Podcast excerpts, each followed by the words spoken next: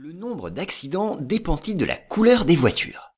Plusieurs études tentent à prouver que la probabilité pour une voiture donnée d'avoir un accident dépend en partie de sa couleur. Citons d'abord l'étude la plus ancienne. Elle est australienne et fut réalisée il y a une petite dizaine d'années. La conclusion était que les voitures noires étaient plus souvent impliquées dans des accidents de la route. Au contraire, les voitures blanches étaient les plus sûres. À cette occasion, 17 couleurs de véhicules avaient été examinées, en décortiquant les rapports de police de deux États. Plus de